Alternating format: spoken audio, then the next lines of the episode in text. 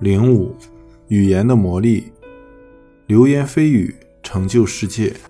女性的谈话主要是维系自己的社交圈，在永恒变化的世界中建立和经营复杂的关系网络。男性的对话更像是吹嘘，他们总是谈论自己或者自己非常擅长的事情。语言的进化能让我们整合大量的社会关系，谈话能让我们交换不在场者的信息。我们热衷于讲故事，很多故事与我们自己的身世有关。